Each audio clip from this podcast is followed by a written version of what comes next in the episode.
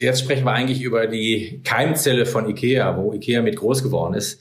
Ähm, und wir nennen das demokratisches Design. Das sind fünf Komponenten, die dieses sogenannte demokratische Design bei IKEA ausmachen.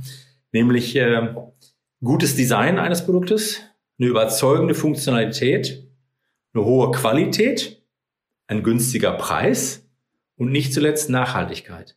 Das heißt, jeder Artikel muss durch ein Gremium, welches diese fünf Kriterien des demokratischen Designs checkt, inklusive Nachhaltigkeit, inklusive kleinem Preis. Ist der Preis ein fairer Preis für dieses Produkt? Und erfüllt es alle diese fünf Kriterien? Das ist das, äh, wofür IKEA ja schon vor Jahren ausgezeichnet worden ist, was wir demokratisches Design nennen, nämlich Möbel zu einem Preis anzubieten. Das ist ja unsere Geschäftsidee, die, äh, die, der so klein ist, dass möglichst viele Menschen ihn sich leisten können, inklusive dieser fünf Komponenten. Kein Student ohne Iva und Billy. Ähm, so geht's euch vielleicht auch. So geht's auf jeden Fall äh, mir. Und wenn ihr diese Namen hört, dann wisst ihr sofort, es geht um Ikea. Und äh, ich habe mich riesig gefreut, dass äh, Michael Mette zu Gast war an der Handelbar. Michael, ähm, echtes IKEA-Urgestein, stellvertretender äh, Geschäftsführer IKEA Deutschland jemand, der die Vergangenheit von IKEA äh, gut äh, kennt, natürlich auch die Gegenwart mit den aktuellen Herausforderungen in der Pandemie und schon klare Vorstellungen für die Zukunft äh, hat. Deswegen war es ein spannendes Gespräch ähm, von Nachhaltigkeit bis hin zu Digitalisierung, Click and Collect, Click and Meet, Bällebad, Kötteböller. Da durfte nichts fehlen. Mir hat es riesig Spaß gemacht und neue Erkenntnisse vermittelt. Und ähm, ich bin mir sicher, euch auch. Viel Spaß! Handelbar. Der Podcast des IFH Köln. Wir schenken Brancheninsights ein. Hallo und herzlich willkommen zur Handelbar, dem Podcast des IFH Köln. Heute wieder mit einem ganz besonderen Gast, dem stellvertretenden Deutschlandchef von IKEA. Grüße dich, Michael. Grüß dich, Kai. Hallo. Michael Mette ist äh, bei uns äh, leider nur äh, virtuell, aber wir erinnern uns noch an die Jägermeisterbar. Auch diese Zeiten kommen wieder zurück im Rande des Handelskongress. Wir, Michael, haben uns ja das letzte Mal gesehen, wenn ich mich recht entsinne, bei der Präsidiumssitzung des IFH, ja, damals stimmt. in schönen Münster. Und das ist ja jetzt auch schon 16 äh, Monate her. Es ist wahnsinnig viel passiert in der Zeit. Aber erzähl erst mal so ein bisschen was von dir und was mich natürlich auch brennt interessieren äh, würde, ob du ähnlich wie ich auch beim IWA angefangen hast, äh, äh hier als persönliches Stück. ja, gerne. Ganz kurz zu mir, Michael Mette. Ich bin seit knapp 32 Jahren bei IKEA und äh, meine IKEA-Geschichte hat in der Tat vorher schon angefangen, als ich nämlich bei der amerikanischen Kaufhauskette Woolworths eine Ausbildung in Berlin gemacht habe, war ich dann bei Ikea in Spandau und habe mich da unter anderem Kai mit IWA eingerichtet. Das war meine erste Begegnung mit Ikea. Und sechs Jahre später habe ich dann selbst bei IKEA angefangen. Ja, das freut mich. Ich habe ja gesagt, ein ganz besonderer Gast. Das geht mir inzwischen. Ich habe 25-jähriges dieses Jahr gefeiert. Nur noch ganz selten so, dass, es, dass ich jemanden treffe, der mich da toppen kann. Also du blickst ja wirklich nun auf eine, auf eine lange IKEA-Historie dann auch zurück. Ähm, äh, was waren da vielleicht so für dich so die, die, die größten äh, Meilensteine? Ich meine, das war ja noch ein ganz anderes Unternehmen äh, jetzt, als du begonnen hast. Also aus, aus der Deutschland-Perspektive natürlich der, der Markteintritt, auch wenn ich selbst nicht dabei war, war 74 der Start in Eching, nördlich von München. Äh, und dann ging es ja schon weiter äh, mit den ganz wichtigen 90ern und Nullerjahren, wo dann wirklich die Expansion in Deutschland äh, echt Tempo aufgenommen hat. Als ich bei IKEA angefangen bin, 89 hatten wir 17 Häuser, heute haben wir 54. Und gerade die, die Nullerjahre und die 90er Jahre waren extrem erfolgreich, was das angeht. Ähm, und wenn ich das aus persönlichen Gründen sagen darf, für mich war natürlich ein persönlicher Meilenstein, dass ich als verantwortlicher Einrichtungshauschef das 20. Haus, nämlich das in Bielefeld, eröffnen durfte. Das ist natürlich äh, in so einem beruflichen Weg eine besondere Sache, die man nicht vergisst. Und dann gibt es viele andere Dinge, wie dann unsere Expansion in die ehemalige DDR, die äh, Republik hat sich wieder vereinigt und äh, im Sommer 91 haben wir Startboutiquen aufgemacht in Leipzig und in Chemnitz. Da durfte ich dabei sein. Ganz wichtiger nächster Schritt ist die Nachhaltigkeit, die wir 92 aufgenommen haben in die Zielsetzung dieses, dieser Company. Da kommen wir bestimmt noch drauf. Und dann in den letzten Jahren sicherlich verschiedene Store-Formate, wie zum Beispiel äh, Hamburg-Altona in der Fußgängerzone, ein, ein großer Store äh, in der Fußgängerzone, erstmalig für, für Ikea in dieser Größe Dann die Kombination IKEA mit einem Shopping Center in, in Lübeck. Das heißt, IKEA ist Bestandteil eines Shopping Centers. Das gab es vorher schon, aber nicht in Deutschland. Der weltweit äh, nachhaltigste Store, den wir in Karst bei Düsseldorf, ganz in deiner Nähe, eröffnet haben. Ja. Äh, vor vier Jahren, extrem erfolgreich. Äh, mittlerweile aber auch schon äh, von einem Londoner neuen Store ein bisschen kopiert und wieder weiterentwickelt. Also das Thema dringt bei uns weiter durch. Und nicht zuletzt will ich einfach auch erwähnen, dass äh, die Planungsstudios in Berlin und Potsdam im Sommer 20 und jetzt gerade erst vor zwei Wochen äh, am, am Start von, von Juni 21 Reinickendorf äh, drei kleine Planungsstudios eröffnet haben, womit wir in die City von Berlin gegangen sind. Ich denke aber, dass wir auf das besondere Thema nochmal zurückkommen werden. Ja, ja, also da, du hast, da kannst du viele spannende ja. Kapitel, glaube ich, schreiben, wenn du auch mal dazu kommen solltest, dein IKEA-Buch äh, ja. zu, ja. äh, zu schreiben. Wir werden uns auf ein paar der Themen tatsächlich ja jetzt dann auch äh, konzentrieren, vor allen Dingen, was es dann ja für die Zukunft äh, bedeutet. Also äh, jetzt Ihr seid ja auch ganz klassisch, äh, wie, wie so viele Retailer jetzt hier betroffen äh, gewesen in den, in den letzten Monaten. Hier äh, Shutdown, das hat ja auch mit dem, mit dem Unternehmen äh, was, was gemacht. Also wie, wie, äh, wie, wie seht ihr euch selber jetzt in der Krise? Nach außen würde ich mal sagen, werdet ihr wahrgenommen als jemand, der jetzt gerade Click and Collect dann auch sehr, sehr erfolgreich äh, hier ausgerollt ähm, habt. Aber wie würdest du selber so den Stand äh, sehen? Wie habt ihr euch da positioniert? Was hat das vielleicht auch mit dem Unternehmen intern äh, gemacht, wenn dann auf einmal so die, die Ladengeschäfte zu sind? Das ist ein guter Punkt. Ähm, also ich würde gar nicht jetzt nur die Situation aktuell beschreiben wollen, sondern auch einfach die Entwicklung, was da passiert ist. Als wir im, im März 20 äh, gebeten wurden, die Häuser zu schließen, sind wir ja von einem Tag auf den anderen auf 90 Prozent des Umsatzes äh, haben wir verloren. Von einem auf den anderen Tag 10 Prozent sind stehen geblieben. Das war das, was wir zu dem Zeitpunkt mit Online ohnehin erwirtschaftet haben. Und dann, ähm, ja, ich will jetzt nicht sagen Panik, das wäre das falsche Wort, aber natürlich kommt man schon ins Grübeln. Äh, und das macht was mit dir, wenn du dir innerhalb von Tagen überlegen sollst, wie ändere ich jetzt mein Konzept, damit ich es den Menschen wieder ermögliche, bei uns einzukaufen. Und dann, äh, dann haben wir ja innerhalb von 14 Tagen haben wir unser Geschäft in der Art umgestellt, dass wir praktisch alle Häuser zu kleinen Fulfillment-Centern umgewidmet haben und den Menschen die Chance gegeben haben, jeden einzelnen Store anzufahren und dort per Click and Collect Ware vorher zu ordern, online zu ordern und dann dort abzuholen. Ähm, was wir in der Zwischenzeit über den Zeitraum, über den wir jetzt mittlerweile sprechen, Kai, perfektioniert haben. Wir reden da nicht nur von Click and Collect, wir reden von Click and Deliver. Wir reden mittlerweile auch von Distanzverkaufen. Auf IKEA Neudeutsch heißt das Remote Selling. Da komme ich dann bestimmt auch noch später drauf. Also wir haben verschiedene Formen entwickelt, äh, immer mit der Zielsetzung, den Kunden die Chance zu geben, uns zu erreichen und uns breiter aufzustellen. Und ähm, mittlerweile ist das, ähm, ist das so erfolgreich geworden, dass wir allein im letzten Geschäftsjahr, was ja bei uns Ende August endet, sogar noch das Vorjahr ganz leicht äh, geschlagen haben. Die Zahlen sind ja bekannt, ganz knapp über dem Vorjahr ausgestiegen sind im Geschäftsjahr 20, obwohl wir die nordrhein-westfälischen Häuser vier Wochen zu hatten und alle anderen Häuser acht Wochen zu hatten. Das heißt, wir konnten das wirklich mit diesen Services, wie gerade beschrieben, äh, ausgleichen. Und dieses, äh, dieses Gap, dieses Schließungsgap ist ja dieses Jahr noch viel schlimmer. Wir reden von viereinhalb beziehungsweise bis, bis zu fünf Monaten, wo wir alle Häuser geschlossen hatten und dann ähm, Föderalismus lässt grüßen, unter unterschiedlichsten Bedingungen ähm, uns die Kunden besuchen konnten oder eben auch nicht. Aber wir sind in dieser Zeit gewachsen und äh, haben immer neue Dinge entwickelt und äh, haben Gott sei Dank, das muss ich auch dankbar dazu sagen, das Glück, dass wir eine starke Marke haben, die Kunden uns lieben und mögen und uns die Treue gehalten haben. Das gehört sicherlich zum Erfolg mit dazu, dass wir so dastehen, wie wir dastehen heute.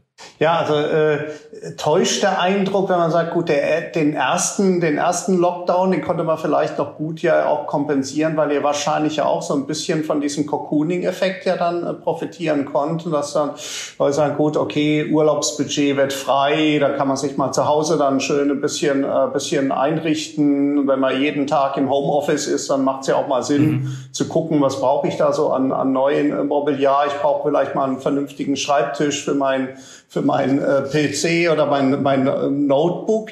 Aber jetzt der zweite Lockdown, natürlich auch, weil es so lange war, einen wirklich gezwungen hat, jetzt mit aller Konsequenz so diese Themen äh, rund um Click and Collect, äh, äh, E-Commerce jetzt im eigentlichen Sinne dann auch anzugehen. Ja, eindeutig. Und ähm, das Wunderbare dabei ist, dass man schon äh, allein innerhalb jetzt von IKEA Deutschland erkennen kann, wie schnell wir gelernt haben und wie sich die Effizienzen verbessert haben. Wir haben also die Effizienzen pro Haus vom ersten zum zweiten Lockdown verdoppelt. Das heißt, das, was wir an Kundenaufträgen pro Tag, pro Einrichtungshaus äh, ausgeben konnten, haben wir verdoppelt, in manchen Häusern verdreifacht. Weil wir einfach die Prozesse, die internen Prozesse verschlankt haben, die Kommunikation gegenüber dem Kunden verbessert haben. Auch die Kunden haben gelernt, darf man nicht vergessen. Ich glaube, wir haben auch besser äh, seit dem zweiten Lockdown online kommuniziert, wie der Kunde sich vorbereiten soll, äh, weil auch das Zeit spart. Wir haben ganz genau beschrieben, auch online beschrieben, das sind die Schritte, die du tun musst, wenn du zu uns kommst, damit du uns hilfst, damit wir einen berührungslosen, eine berührungslose Übergabe der Ware äh, hantieren können und damit eben auch äh, gesetzeskonform uns verhalten, alle zusammen. Das hat immer besser geklappt. Die internen äh, logistischen Abläufe in den Häusern haben wir perfektioniert, so dass wir jetzt äh, immer noch eine Chance haben, will ich mal ganz vorsichtig sagen, äh, uns in die Nähe des Vorjahres zu bewegen, obwohl wir ähm, die Häuser vier bis zu fünf Monaten zu hatten. Das ist grandios. Also ich kann euch ja insofern äh, ein Kompliment machen. Ich habe ja tatsächlich Click and Collect äh, hier dann auch äh, genutzt, bin dafür sogar nach Düsseldorf in die verboten, für uns verbotene Stadt äh, hier dann mal gefahren. es hat aber, hat aber wirklich sehr, sehr, sehr, sehr gut äh, funktioniert. Jetzt ist es äh, ja so, es war aber reiner Suchkauf, also es war Möbel äh, ja. an der Stelle habe ich dann äh, jetzt äh, denke ich mal so ein bisschen nach vorne. Wäre ich jetzt mit meiner Frau, hätte ich nicht Click and Collect gemacht, sondern wäre mit meiner Frau bei euch gewesen, dann wären wir natürlich äh, so in Schlangenlinien durch den Bereich dann gelaufen, wo, wir, wo ihr dann eure Impulskäufe dann auch auslöst. Jetzt stelle ich mir das ja wahnsinnig schwer vor, sag ich mal, online äh, da die gleichen, die gleichen Impulse jetzt auszulösen, aber online vielleicht gar nicht das Gefühl hat, dass einem die Teelichter fehlen oder die äh, Lebendgrün gar oder dann äh, eben auch, auch mhm. Servietten. Ähm, wie treibt euch das um? Versucht ihr, denkt ihr gut Augen zu und durch und diese Phase geht ja dann auch vorbei und Click and Collect ist halt ein Service dann für die Suchkäufe oder versucht ihr da auch dran zu arbeiten und sagen, gut, wie kann ich da irgendwo noch, noch inspirieren? Oder ist das eine ganz andere, ganz andere Schiene? Nee, das ist keine andere Schiene. Das ist ja Teil unseres täglichen Jobs sozusagen. Äh, aber was du beschreibst, ist schon äh, auch, auch wieder ein spannender Prozess. Im ersten Lockdown war es wirklich so, dass wir überrannt worden sind mit Büromöbeln. Und wenn es nur Beistelltische waren, die dann als Büromöbel zu Hause umfunktioniert wurden und, und Bürostühle natürlich, äh, so dass wir ja dann auch nach ein paar Wochen mit den eingekauften Mengen nicht mehr klarkamen, weil das war einfach nicht vorherzusehen für keinen Händler, was da an Mengen rausgegangen ist. Und das gleiche galt übrigens für, für Sommermöbel oder Gartenmöbel, äh, was dann auch im ersten Lockdown stark verkauft wurden. Also das waren die beiden Bereiche, die bei uns wirklich explodiert sind, weit jenseits jeder Planung. Ähm, und äh, das waren dann ganz bewusste Zielkäufe in dieser Situation, wo die Menschen sich eben zu Hause behelfen mussten, äh, weil sie ein Büro einrichten mussten und von zu Hause Kinder unterrichten und die ganzen Themen, die dazugehören, wie wir alle wissen. In der zweiten und jetzt auch in der dritten Phase erleben wir einen aufsteigenden Effekt, und das war letztlich deine Frage, der Accessoires, die wir bei uns in der intern genannten Markthalle verkaufen. Das war am Anfang wirklich wenig und das gesundet gerade wieder. Und natürlich versuchen wir, das ist sicherlich Teil der, deiner Frage, das versuchen wir online auch zu unterstützen, indem wir die Bereiche gerade besonders herausstellen und auch besonders aktivieren. Aber natürlich, alles andere wäre nicht ganz ehrlich, der Effekt, wenn ich durch die Markthalle gehe, ähm, ist natürlich ein anderer, dass ich kleine Waren mitnehme, die ich vielleicht vorher nicht auf meinem Zettel hatte, als wenn ich äh, online ganz bewusst einen Einkauf plane das ist immer noch etwas anderes. Aber wir stellen fest, das kann ich nur wiederholen, dass sich diese Zahlenrelationen äh, fast normalisieren. Hm. Ist es vielleicht sogar so, dass man da so zwei unterschiedliche Zielsetzungen eigentlich hat, auch aus einer Konsumentensicht? Also wenn ich das jetzt einfach mal bei mir äh, zu Hause sehe, also für mich ist es schön, ich fahre zu euch, ich habe schnell die Sachen äh, drin, die ich, die ich äh, haben möchte und fahre dann schnell wieder zurück. Für meine Frau äh, ist es ja schön, äh, dann eben auch zu stöbern, lange Verweilzeiten äh, zu haben. Also muss man nicht auch diesen Service dann auch überlegen, wie kann ich für beide gerecht machen? Also brauche ich zwei unterschiedliche Services vielleicht auch an, an der Stelle, wenn ich jetzt Click and Collect mir anschaue, auch perspektivisch ist der eine ja so, wie er ihn jetzt äh, praktiziert. Also bei mir war es so, ich fahre ziemlich nah an die Rampe ran, äh, lade die Sachen rein sag, und fahr weg. Man könnte sich ja auch vorstellen, dass man diesen Service dann stärker dahingehend ausbaut, dass man ihn vielleicht den, den Abholpunkt woanders setzt und dann äh, erstmal Kundinnen und Kunden ermöglicht, nochmal schön bei euch essen zu gehen, äh, dann noch ein bisschen zu bummeln und dann habe ich die Sachen, die vielleicht sperrig sind, schon irgendwo, dass ich sie abholen kann und äh, den Rest nehme ich einfach so mit.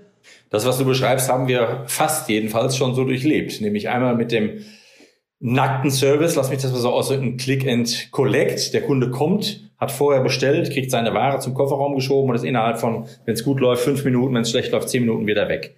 Dann gab es aber auch eine Phase in den unterschiedlichen Ländern, Kai, wo Click and Meet erlaubt war. Das heißt, da konnten die Kunden oder durften die Kunden in unsere Häuser rein, mit der einzigen Ausnahme, dass alle Häuser keine Chance hatten, das Restaurant zu öffnen. Das war einfach schlicht verboten. Aber dieses Click and Meet hat ja schon fast wieder sowas wie eine normale Einkaufsatmosphäre ausgelöst, mit der Ausnahme, dass wir auch das wieder nach Bundesland äh, unterschiedlich ähm, eine gewisse Anzahl von Menschen pro 20 oder 40 Quadratmeter nur in die Häuser lassen durften. Aber die Einkaufsatmosphäre, die du als Paar oder auch als Single dann erlebt hast, war eine tolle, weil wir hatten in keiner Phase, in keinem Haus irgendwelche Stresssituationen in Bezug auf Drängelsituationen, weil, weil das Haus zu voll war, denn wir hatten ja immer bestimmte maximale Obergrenzen an Menschen, die wir ins Haus lassen durften. Insofern hatten wir, hatten wir Zeitraum, über einen großen Zeitraum beide Erlebnisse, die Click-and-Collect-Kunden und die Click-and-Meet-Kunden, mit der Einschränkung, wie schon gesagt, dass eben das Restaurant die gesamte Zeit zu war und auch heute noch zum großen Teil zu sind. Wir fangen jetzt in einzelnen Märkten, auch da, wo die Bundesländer es schon wieder erlauben, wieder an, die Restaurants wieder zu öffnen. Sukzessive. Ja. Ja, äh, spannend. Ich meine, das wird ja auch, ihr müsst ja dann auch so einen Service wie ihr jetzt mit Click and Collect anbietet, um das noch abzuschließen, müsst ihr dann ja wieder, wenn die, wenn die äh, äh, Läden wieder auf sind, wenn, die, wenn, wenn alles wieder offen ist, musst du die, das ja auch wieder anders gestalten. Weil momentan war es ja wahrscheinlich so äh, ganz typisch, wie ich es in Düsseldorf erlebt hatte, dass man ja auf den normalen Kundenparkplätzen hier dann diese Click and Collect äh, Möglichkeit parken hatte, weite Abstände genau. zwischen den Fahrzeugen. Das kann ich mir jetzt bei euch so ansonsten mindestens samstags vormittags für schlecht vorstellen, äh, dass ja. man das dann eben auch so widmet. Das ist wahr, ja. Aber wir werden ja wieder zu normalen Bedingungen zurückkommen, auch wenn wir alle lernen, was ist denn das neue Normal? Das wird nicht mehr so sein wie vorher, dessen sind wir sicher. Ja. Äh, aber die Beschränkungen in Bezug auf Quadratmeter, die werden ja zu einem Zeitpunkt X dann auch wieder komplett zurückgenommen werden. Ja. Jetzt Click and Collect, äh, Click and Meet konnte man ja auch ganz unterschiedlich definieren. Zwar in vielen ja. Fällen war es ja nicht mehr als eine Zugriffskontrolle, so hatte ich das auch, auch äh, erlebt für Großflächenkonzepte. Äh, ich dachte aber jetzt auch an, an eure, beispielsweise an den Küchen, äh, Küchencenter oder jetzt an den, an den, äh, an den Schrankbereich. Das mhm. wäre doch eigentlich auch ein Thema, wo du sagst, vielleicht haben sich Kunden jetzt auch dran gewöhnt und finden das auch äh, praktikabel, dass man sagt, machen wir lieber einen Termin vor Ort. Ich muss mich jetzt outen. Ich weiß nicht, ob ihr das vorher schon äh, gemacht habt, weil ich kenne jetzt dann auch die Situation, gerade samstags vormittags, wenn du mal Zeit hast, stehen ja da vergleichsweise lange Schlangen dann auch. Ist das ein Thema für euch, dass er dann sagt, gut, äh, man, kann, man kann auch solche Sachen nach der Pandemie vielleicht anders einsetzen als jetzt? Das ist ein grandioses Thema und zwar ein sehr erfolgreiches. Wir haben nämlich Folgendes gemacht und damit komme ich zum dritten großen Service, äh, den wir durch Corona angeschoben haben. Das ist das sogenannte Remote Selling. Man könnte auch sagen Distanzverkauf. Wir haben also in den ersten vier Wochen äh, nach der ersten Welle oder bei der ersten Welle haben wir 2200 Verkäufer geschult, bundesweit in allen Häusern, die in der Lage sind, am PC zu verkaufen. Das heißt, der Kunde wählt sich online ein und bekommt einen Mitarbeiter, ob der nun im Büro sitzt oder in der Ausstellung in irgendeinem Einrichtungshaus, ist in dem Fall völlig egal. Äh, die verbinden sich über das Netz und wir verkaufen genau das, was du gerade sagst, nämlich Küchen und Pax Kleiderschenke, also unsere beiden wichtigsten Produktreihen, äh, online.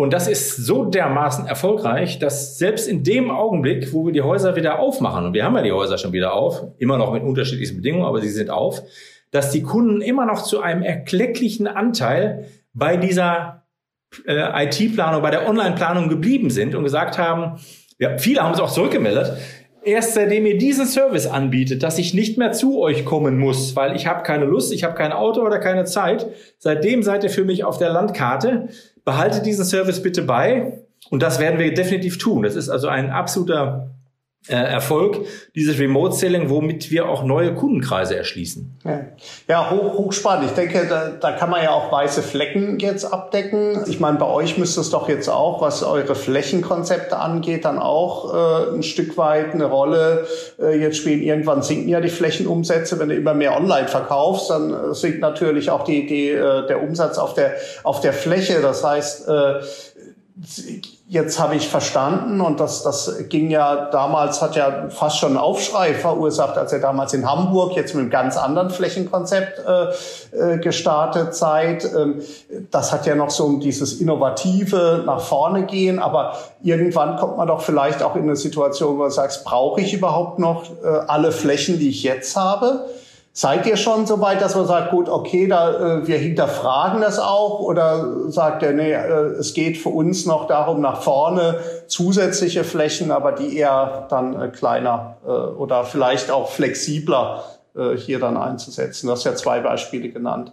IKEA hat ja vor zweieinhalb Jahren, Kai, weltweit eine Entscheidung getroffen, in den gesättigten Westmärkten zumindest, das gilt jetzt nicht für China oder USA, ähm, in den gesättigten Westmärkten die Expansion nach altem Muster äh, einzustellen. Das heißt, äh, für Deutschland gilt das definitiv ganz genau so, dass wir Einrichtungshäuser, mit der Ausnahme jetzt von, von Hamburg-Altona, das passt ja nicht in das alte Muster, Einrichtungshäuser auf der grünen Wiese, 20, 25, 35.000 Quadratmeter nicht weiter bauen werden, weil wir schon, weil abzusehen war, dass sich etwas ändert. Mhm. Im, Im Einkaufsverhalten der Menschen, in der Gesellschaft, in der Mobilität, in der Urbanisierung viele, viele Faktoren, die genau uns als Unternehmen auf der grünen Wiese beeinflussen und der Konzern sich dazu Gedanken gemacht hat, wie stellen wir uns dazu in der Zukunft auf. Allein das Thema, dass die äh, Generationen, die nachwachsenden Generationen immer weniger Autos haben. Äh, wenn ich zu Ikea fahre, brauche ich in der Regel ein Auto. Wenn ich kein Auto habe, wird es schwierig, einen Packschrank mit nach Hause zu nehmen. Das sind so Themen, mit denen wir uns natürlich auseinandergesetzt haben. Und dann wurde eine Entscheidung getroffen, diese herkömmliche Expansion, wir haben jetzt 54 Häuser in Deutschland, so einzustellen und uns der neuen Realität zu stellen. Äh, und da sind wir gerade dabei, das, was ich äh, eingangs schon kurz erwähnt habe, mit den Planungsstudios in Berlin.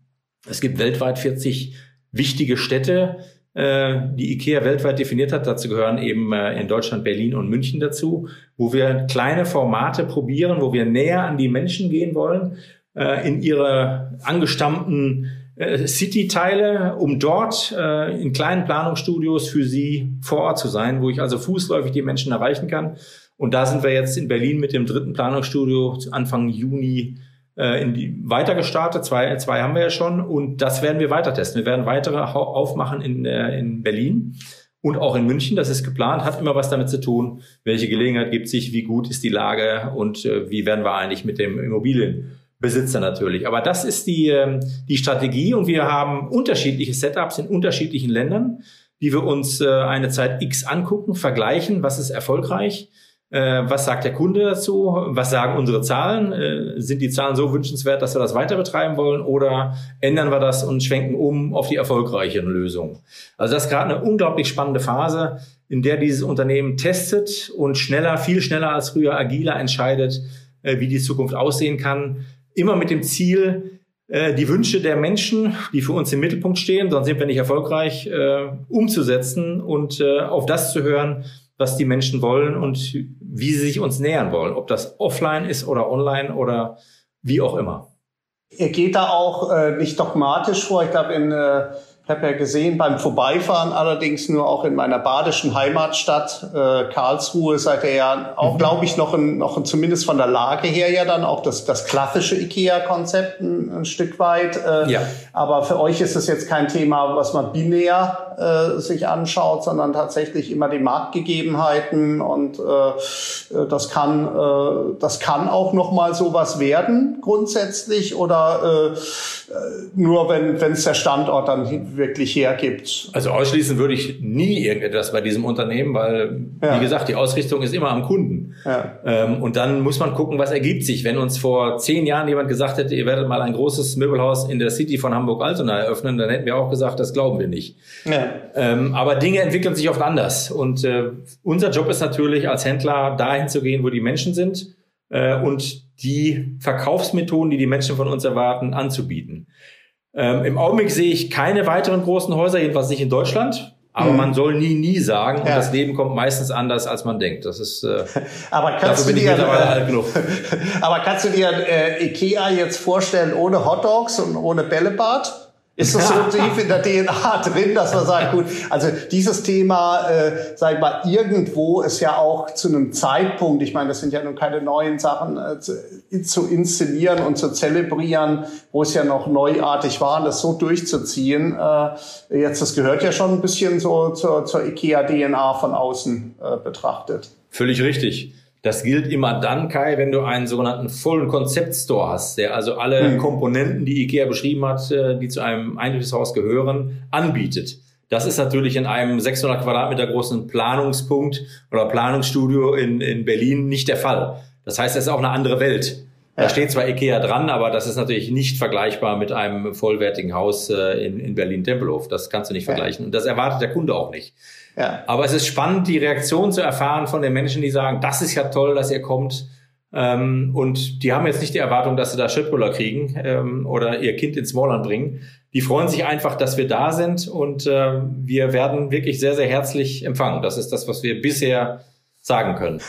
Also das, wo ich dich jetzt doch war, wo du Smallland ange, äh, angesprochen hast, das wird ja immer wieder kolportiert. Äh, äh, da gehen äh, äh, Frauen zum äh, Tennis spielen und liefern unterwegs die Kinder in Smallland äh, hier dann auch, auch ab und äh, holen die nach dem Tennis wieder ab. Äh, es zum, zum Frühstücken gehen überwiegend dann Rentner, die sich dann dort auch, auch äh, verabreden. Äh, äh, ist es tatsächlich so, dass man sagt, äh, Teil der Service musst du einfach anbieten, jetzt als IKEA, auch wenn du weißt, sie werden vielleicht nicht ganz so genutzt, wie du dir das so, so wünschst als, als, äh, als Händler, oder sind das dann doch eher so Mythen?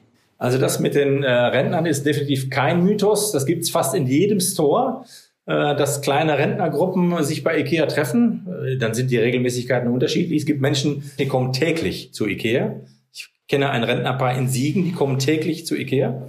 Ähm, und es gibt Rentnertruppen, die, die ähm, besuchen uns regelmäßig und sind auch willkommen. Und das sage ich ganz, ganz bewusst so.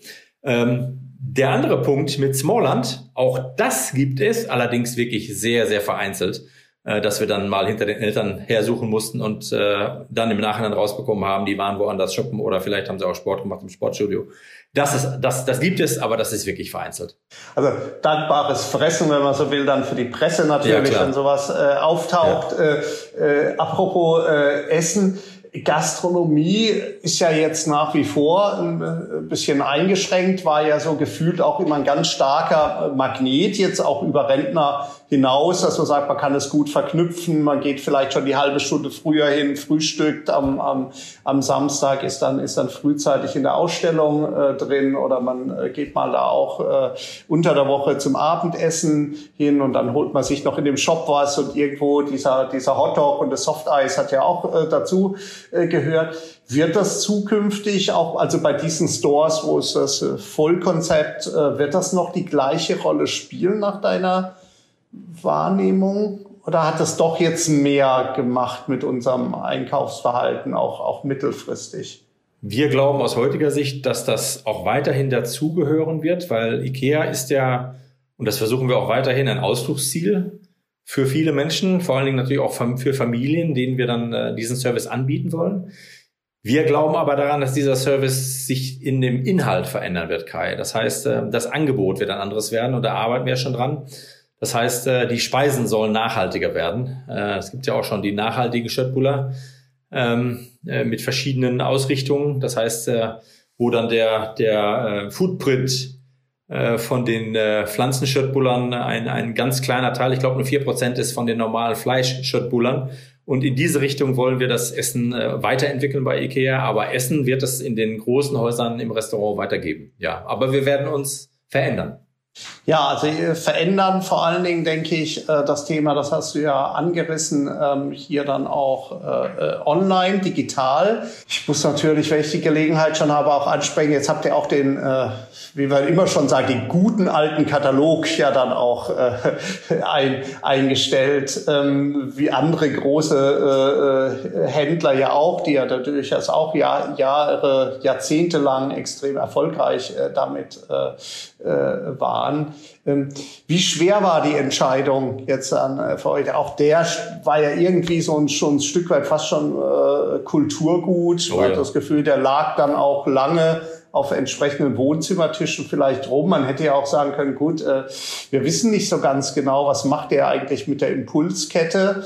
Äh, wie sicher habt ihr euch mit der Entscheidung gefühlt, dass da nichts passiert und äh, wie fühlt ihr euch jetzt bestätigt? Also es wäre nicht ehrlich, wenn ich nicht sagen würde, das war eine wirklich emotionale Entscheidung über Jahre.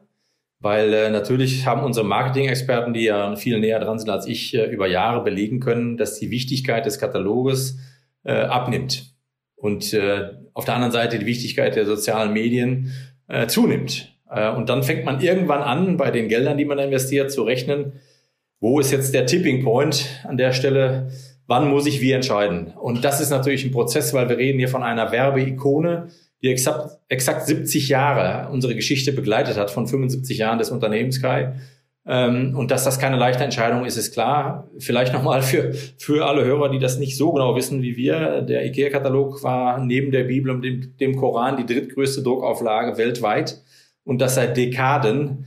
Äh, das ist natürlich eine Entscheidung, die man dann trifft, äh, wenn man sagt, dieses Unternehmen wird auch mit dem Katalog verbunden und jedes Katalog, ja, jedes neue Geschäftsjahr wurde ja mit dem Katalog gestartet. Und wenn man dann entscheiden soll, jetzt nehme ich das Ding weg, äh, bei einer solchen Bedeutung, auch die emotional, Emotionen, die da dran hingen, das war, das war ein Prozess. Und ich glaube, ich habe in meiner Rolle in Deutschland das nur die letzten zwei Jahre mitbekommen, aber die Diskussionen sind, glaube ich, noch, noch zwei, drei Jahre länger, glaube ich, gegangen bis man dann letztlich äh, im Laufe des letzten Geschäftstags gesagt hat, dass, äh, oder dieses Geschäftstags, das ist das letzte Mal der Katalog. Wir können größere Effizienzen erreichen, wenn wir über die sozialen Medien gehen und erreichen damit auch mehr die Menschen wieder, die Menschen im Mittelpunkt, weil das Verhalten der Menschen ändert sich auch. Bei meinen Kindern ist es so, das ist zwei Jahre her, da habe ich den Katalog mitgebracht und habe gesagt, blättert das Ding mal durch, ich hätte gerne eure Meinung.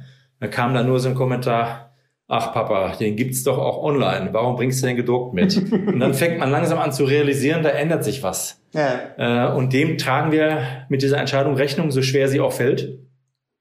Ähm, aber das war, das war eine Ikone. Ich glaube, ich habe 30 Exemplare der letzten 30 Jahre im Keller. Wir werden aber übrigens äh, den Katalog noch gebührend verabschieden, ähm, weil wir die großartige Geschichte des Kataloges im Herbst 21 mit einem besonderen Buch äh, als Hommage äh, beschließen wollen. Das ist die Idee.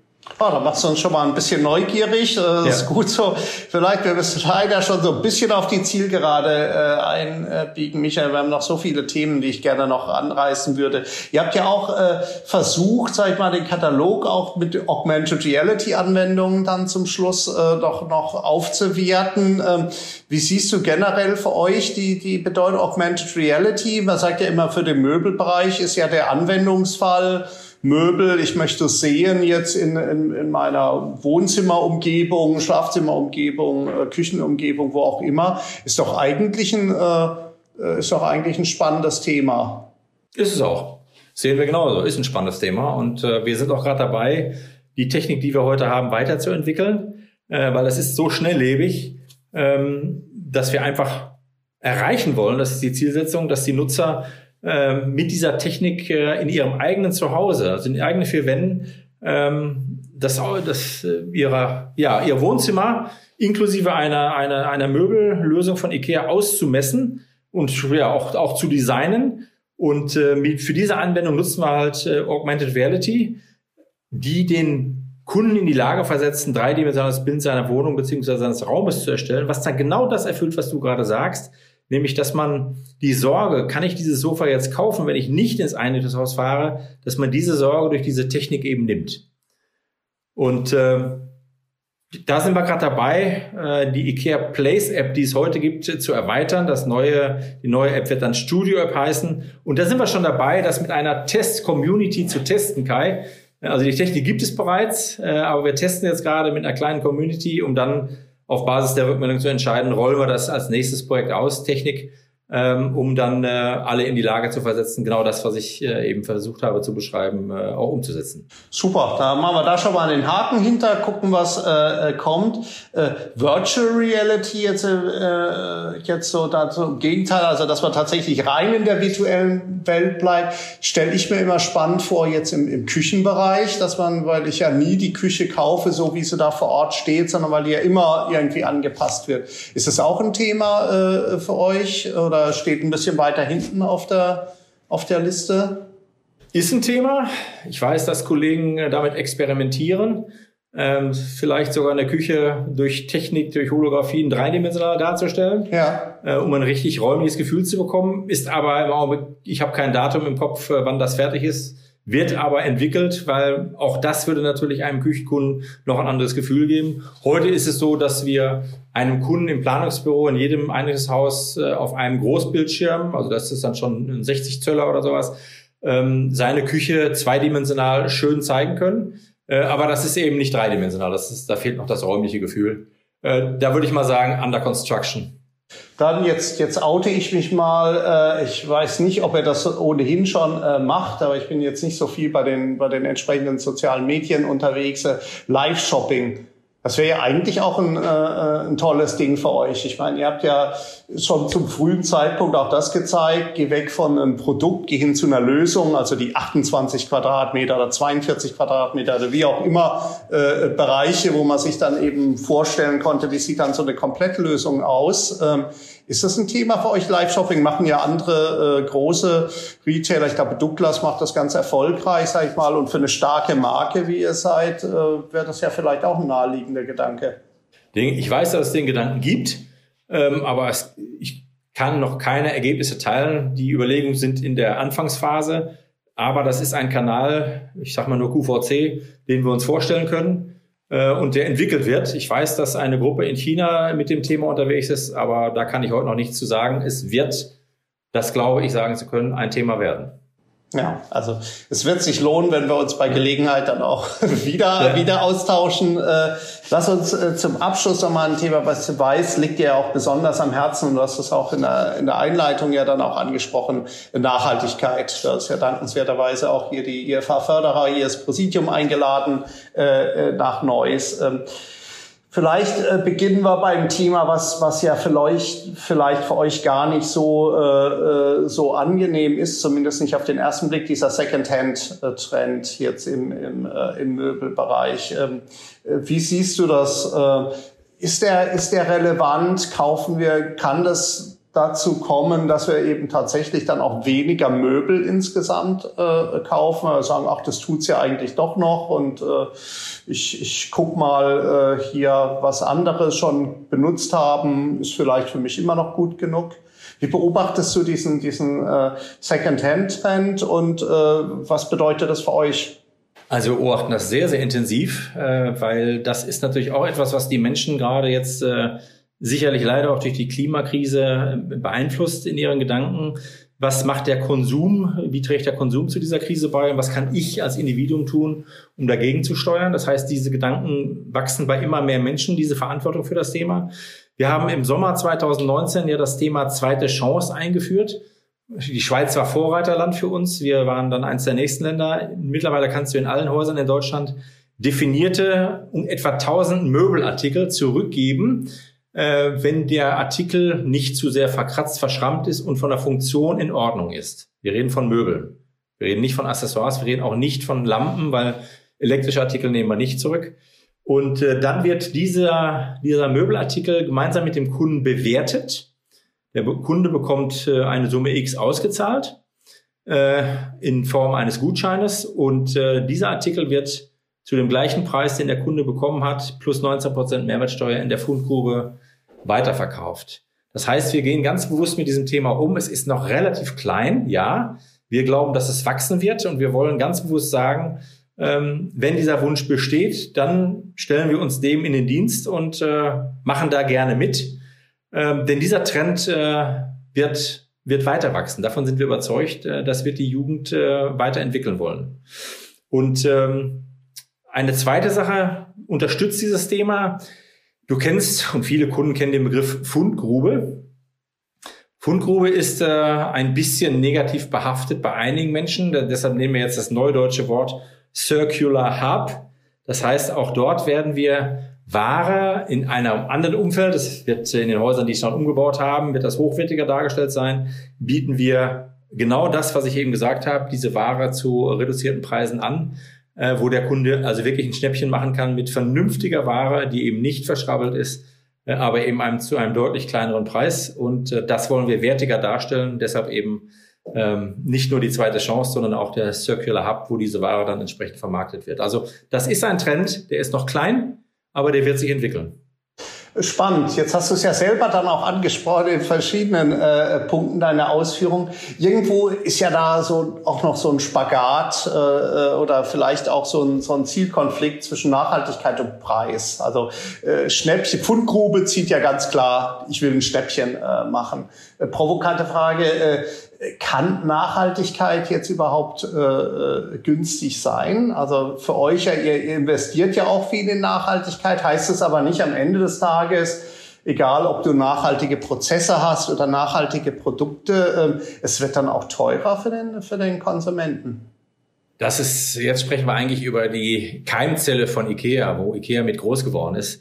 Ähm, und wir nennen das demokratisches Design, Kai. Und das, das muss ich kurz erklären, auch für alle Hörer. Das sind fünf Komponenten, die dieses sogenannte demokratische Design bei IKEA ausmachen. Nämlich äh, gutes Design eines Produktes, eine überzeugende Funktionalität, eine hohe Qualität, ein günstiger Preis und nicht zuletzt Nachhaltigkeit. Das heißt, jeder Artikel, der bei IKEA äh, aufgenommen wird, muss durch ein Gremium welches diese fünf Kriterien des demokratischen Designs checkt, inklusive Nachhaltigkeit, inklusive kleinem Preis. Ist der Preis ein fairer Preis für dieses Produkt? Und erfüllt es alle diese fünf Kriterien? Das ist das, äh, wofür IKEA ja schon vor Jahren ausgezeichnet worden ist, was wir demokratisches Design nennen, nämlich Möbel zu einem Preis anzubieten. Das ist ja unsere Geschäftsidee die, die, der so klein ist, dass möglichst viele Menschen ihn sich leisten können, inklusive dieser fünf Komponenten. Insofern, nein, kein Widerspruch für uns, sondern wenn klug gemacht von Anfang an, ein Teil des Erfolges von IKEA. Ja, das, äh, äh, das klingt, äh, klingt ja äh, gut. Ich wollte fast sagen, zu, zu schön, um äh, wahr zu sein, weil wir ja doch irgendwo äh. Es ist ja auch schwierig aus einer Konsumentensicht. Stellen wir fest, der Konsument will ja immer nachhaltig äh, einkaufen, aber immer dann, wenn es unbequem wird, immer dann, wenn es teuer wird, äh, dann vielleicht doch lieber anders. Und äh, ich denke, das ist ja auch für euch als kundenzentriertes äh, Unternehmen ja auch immer die große Herausforderung, sage ich mal, den, den Kunden da ja dann auch abzuholen und die, die, die richtigen, äh, die richtigen Impulse dann äh, zu setzen. Michael, abschließend, jetzt haben wir so viele Aspekte ähm, angerissen. Ähm, aber vielleicht, wenn wir, wenn wir suchen, ich traue mich ja gar nicht, äh, sich zuzufragen, wo steht IKEA in zehn Jahren? Ich sag mal, wo steht IKEA so in fünf Jahren? Ich habe jetzt verstanden, also ihr werdet deutlich mehr noch Digi in Digitalisierung, ihr werdet mehr äh, digitale Services anbieten oder die Services, die ihr jetzt anbietet, für eine andere Qualität, plus dann noch neue Themen, die äh, die kommen. Ihr werdet weiterhin äh, Erlebnisqualität äh, versuchen, äh, hier dann auch äh, zu, zu platzieren. Das bleibt ein Stück weit. Ihr werdet deutlich nachhaltiger mhm. dann. Äh, das sind ja keine kleinen Spielwiesen, die er, du hast London erwähnt, du hast Neuss erwähnt, sondern wahrscheinlich sind das ja auch Themen, die er dann sukzessive auf andere Stores äh, übertragt und ihr werdet flexibler werden mhm. Äh, mit, mit, euren, mit euren Konzepten, euch vielleicht dann noch stärker in, äh, auf, die, auf die Kunden, die ja auch immer schwieriger werden zu adressieren, äh, hier dann auch einstellen. Was habe ich so an relevanten Punkten vergessen, wenn man so die, die, auf die nächsten fünf Jahre schaut? Wie würdest du das äh, sehen? Wo steht IKEA in, in, äh, in fünf Jahren? In fünf Jahren haben wir weitere äh, Customer Meeting Points, also weitere Begegnungspunkte definiert und entwickelt. Nicht nur in Deutschland, sondern weltweit, haben weiter gelernt, äh, wie wir die Menschen am besten treffen und wie sie uns das zurückgemeldet haben. Das digitale Angebot, wie du schon erwähnt hast, wird deutlich vergrößert sein. Das heißt, der Kunde kann uns, egal wo er sich befindet, uns sich immer nähern. Der Convenience-Gedanke, das hast du auch gesagt, wird aber deutlich ausgebaut werden in Bezug auf äh, Geschwindigkeit. Wir reden ja alle von der Amazonisierung. Wir haben Ziele definiert, bis wann der Kunde seine Ware haben soll. Das äh, eine ist das Ziel, das andere ist das, wo wir heute gerade stehen. Das hat ja was damit zu tun, wie ist das logistische Netzwerk. Also daran arbeiten wir natürlich, äh, das logistische Netzwerk, in welches die Häuser übrigens einbezogen werden. So viel zu deiner Frage von vorhin, wie entwickeln sich die Häuser? Äh, die werden Teil des logistischen Netzwerkes mehr werden, als sie heute schon sind. Ähm, das sind all die Dinge, ähm, die, die da einfließen werden. Wir werden natürlich ein Auge auf die demokratische Entwicklung haben müssen äh, und den äh, Erwartungshaltungen, äh, die äh, für die verschiedenen Generationen dahinter stehen, um denen zu begegnen. Ähm, aber eins, von allem sind wir überzeugt. Die Pandemie hat gezeigt, uns allen gezeigt, wir sind ja selber alle Teil davon, ähm, dass ein schönes Zuhause nicht nur funktionale Aspekte hat, sondern äh, in dieser Krise auch ganz besonders emotionale, nämlich als Rückzugsort ähm, von dieser Welt da draußen, die manchmal in dieser Pandemie etwas bedrohlich wirkt. Und äh, diese Bedeutung des, äh, des Zuhauses ähm, wird äh, nicht geringer werden, das glauben wir nicht. Ähm, und dann, das ist, glaube ich, ein guter Satz von meiner Seite, um damit zu schließen, werden wir weiterhin versuchen, nah am Kunden zu bleiben und zu hören, was möchte er, was möchte sie, äh, um diese Wünsche ja möglichst gut zu erfüllen. Das ist immer das Credo von IKEA gewesen. Ähm, in der, der Prozess ist Veränderung über die nächsten Jahre. Das wird so bleiben. Ja, ich, wenn ich gefragt hätte, wo steht der Handel in fünf Jahren, dann sage ich immer, aus einer Handelssicht kann ich es nicht genau sagen, aber aus einer Kundensicht äh, kann ich es äh, genau sagen, ja. es wird großartig. So hört sich bei dir auch an. Für die Kunden wird's gut, mehr Optionen, mehr Service. Äh, aber wenn man ehrlich ist, für euer Job wird nicht leichter. Nein, das wird er nicht, aber er ist ungemein spannend. Ich meine, wenn wir vor noch fünf, sechs Jahren gesprochen hätten, dann was Marketing angeht, immer nur das Thema Marketing, dann hast du gesprochen über Zeitungswerbung, über Radio, über Fernsehen und den Katalog. Das war's. Wenn du heute zählst, wie viele verschiedene Marketingkanäle haben, ich glaube, wir haben auch aufgehört bei 17 zu zählen, wenn ich mich richtig erinnere, äh, wie wir uns heute dem Kunden nähern oder er, er sich uns besser gesagt. Ähm, das ist äh, das ist so komplex geworden. Auf der anderen Seite aber auch super spannend. Und äh, wir lernen so schnell und so viel, ähm, dass ähm, also wir sind gerade in der größten Entwicklungsphase, die der Einzelhandel erlebt, was das Tempo angeht. Und Teil davon zu sein in einem Unternehmen, was die Kunden lieben, ist faszinierend. Ich äh, bin froh darüber. Das ist ein herrliches Schlusswort. Vielen, vielen Dank, äh, Michael. Ich freue mich schon jetzt drauf, wenn wir unser Gespräch dann auch persönlich äh, wieder fortsetzen äh, können. Das waren tolle Insights. Ich darf mich ganz herzlich bei dir für deine Zeit äh, bedanken bleibt weiter äh, so erfolgreich und bleibt auch äh, gesund und dann sage ich mal bis, bis sehr bald. Das waren tolle, tolle Insights von deiner Seite. Dankeschön dafür. Sehr gerne, Kai. Hat Spaß gemacht. Und dann bald gerne wieder persönlich. Ja, da freuen wir uns, glaube ich, alle ja. Äh, drauf. Ja. Äh, absolut. Das war Michael äh, Mette in der IFH Handelbar. Wieder äh, in 14 Tagen die nächste Handelbar. Dann mit Stefan Traum, dem stellvertretenden Hauptgeschäftsführer des Handelsverbandes Deutschland, wo wir uns dann besonders den Anforderungen an kleine Handelsunternehmen widmen können. Denkt also dran, alle 14 Tage neu die Handelbar, der Podcast des IFA Köln. Für heute sage ich nochmals Dankeschön, äh, Michael Mette, und äh, einen schönen, erfolgreichen Tag und bis sehr bald. Tschüss aus Köln.